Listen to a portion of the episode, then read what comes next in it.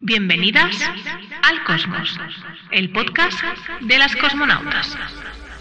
Vamos a compartir contigo mucha estrategia, tendencias, visión y marketing. Ponte la escafandra que despegamos. Pues bienvenida, bienvenido de nuevo al Cosmos, el podcast de las cosmonautas. Y como me seguís preguntando, ¿qué es eso de las cosmonautas, Pat? Las cosmonautas es mi agencia de marketing especializada en performance, especializada en estrategias de pago, eh, Facebook Ads, Instagram Ads, eh, Shopify, no, TikTok Ads, Google Ads, eh, incluso Spotify Ads. Eso es las cosmonautas. Y hoy he venido a hablarte de algo que me parece muy relevante, que es cómo se escala un negocio de servicios. El negocio de servicios es uno de los que a priori más sexy parece. ¿Por qué?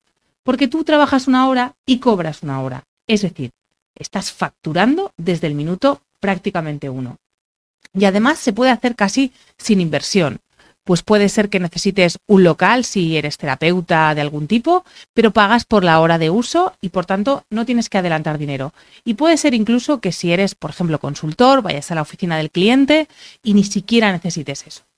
Se necesita, o sea, lo único que necesitas diría que es un móvil, un ordenador y poco más. Y desde el minuto uno estás facturando. Es una idea que es muy sexy y puede ser muy interesante, pero tienes que saber algunos puntos. El primero es qué pasa cuando tu agenda se llena, cómo se sigue escalando. Una tienda física, una tienda online, lo tiene claro, pues si vendo cuatro camisas, tengo que vender ocho. Una tienda online seguramente necesitará algún recurso extra como a una persona que prepare paquetes o tal vez un centro logístico, una tienda física, pues tal vez necesita abrir más horas o ampliar el local, pero un, un, negocio de servicios, ¿cómo puede ser que un profesional se multiplique? Este es el gran tema de los negocios eh, de servicios.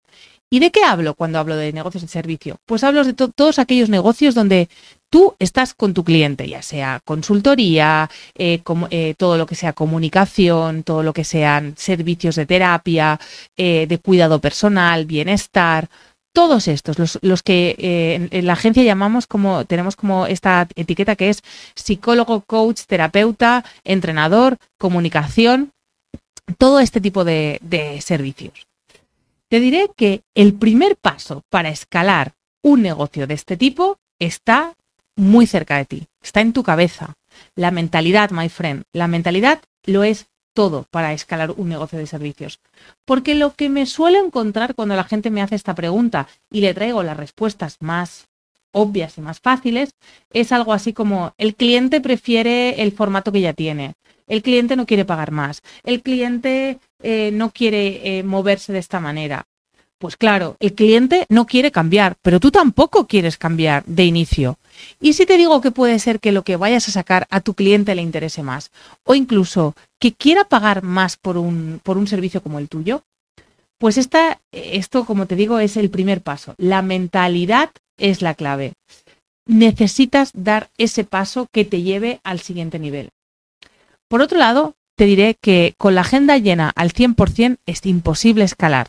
Te voy a dar aquí alguna, alguna pequeña eh, visión de cómo escalar con una, con una, bueno, con una, una agenda al 100%, pero tengo que decir que no es, la, no es lo normal. Un, para empezar a escalar un negocio de servicios, tienes que tener un ojillo puesto cuando empiezas a tener la agenda al 50%. Y cuando la tienes al 80%, la blindas, como si la tuvieras al 100%. Y ese 20% restante lo dedicas a lo que te voy a contar. Bueno, a lo que te voy a contar, si te apetece, claro. Así que voy a, voy a manos en la masa y vamos a ello. Te voy a contar las cuatro vías más habituales de escalada de negocios como el tuyo. Y atenta que te la voy a trufar de experiencias propias. El primer paso para escalar un negocio de servicios es subir precios. Te parecerá una cosa como muy obvia, pero eh, escalar precios es el primer paso. Para escalar precios, primero tienes que estar diferenciado de tu competencia y sobre todo tiene que, tiene que ser relativamente, relativamente fácil que llenes la agenda. Si estás todavía en un 20% de, de, agenda, no tiene sentido que escales por precio. Incluso te diré que si estás al 50%. Al 50 es el momento de empezar a tener el ojillo, pero no empezar a hacer eh, decisiones drásticas. De hecho, se dice mucho que al tercer, en, en servicios, digamos, de presupuesto, se dice que al tercer presupuesto aceptado hay que subir precios. Pues, ¿cómo se sube el precio? Primero te diré que necesitas trabajar tu diferenciación, eso que te hace único o única. Y una vez tienes esa diferenciación, te invito a que empieces a subir el precio de forma paulatina. Puedes hacerlo con una pequeña subida de un 10% em, durante varios meses hasta que llegues a tu tope. Cuando los clientes se te empiecen a ir y te digan que es por precio, acabas de llegar a tu tope. También analiza un poco el mercado, qué hay en el mercado. No sea que te flipes fuerte y ya estés en un precio mm, por encima de mercado, incluso sin diferenciación. Yo eh, la he cagado mucho en este punto. Eh, tengo que decir que eh, en mi mentalidad lo de los precios me sigue costando subirlos y este es uno de los puntos que, que bueno, que puede hacer más rentable tu negocio con menos esfuerzo pero eh, como a toda hija de vecino es uno de los puntos que más miedo me da. Aún así, yo trabajo de esta manera. Eh, cuando tengo, eh, tengo, veo que mi rentabilidad está bajando porque le estamos dedicando más horas a los clientes, pues porque técnicamente se requiere, porque hemos adquirido un nuevo conocimiento que estamos aplicando en los clientes, lo que hago es subir precios y, al, y lo que hago es mantener esa subida durante tres meses. Cuando veo que se ha estabilizado, vuelvo a subir precios y mantengo esa subida durante tres meses. Y lo hago durante tres, eh, tres, trimestres. En el último trimestre tengo el precio objetivo, que es al que quiero llegar. La segunda vía de escalada de un negocio de servicios es eh, ampliar en personal. Es decir, si yo eh, estoy ofreciendo terapia y cuido de las personas, puedo tener a una persona contratada para que cuide de otras personas que no son las mismas que yo, yo tengo. O puedo contratar a un asistente virtual que se encargue pues, de la parte más, eh, pues, más de gestión, o puedo eh, contratar a otro profesional complementario para ampliar por esa vía. adquirir personal, o sea, poner personal en tu negocio siempre te va a permitir facturar más.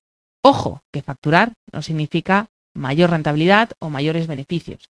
Incluir a personal siempre, siempre, siempre pasa porque tú vas a perder un 20% del tiempo en gestionar a esa gente. Eso es así, perder no, dedicar. Y como veis, ya, ya os estoy hablando de mi experiencia.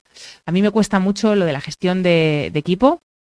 Eh, sé que soy buena en el marketing y en lo técnico, pero la gestión de equipo, pues bueno, digamos que no es mi punto fuerte y sigo trabajando en ello.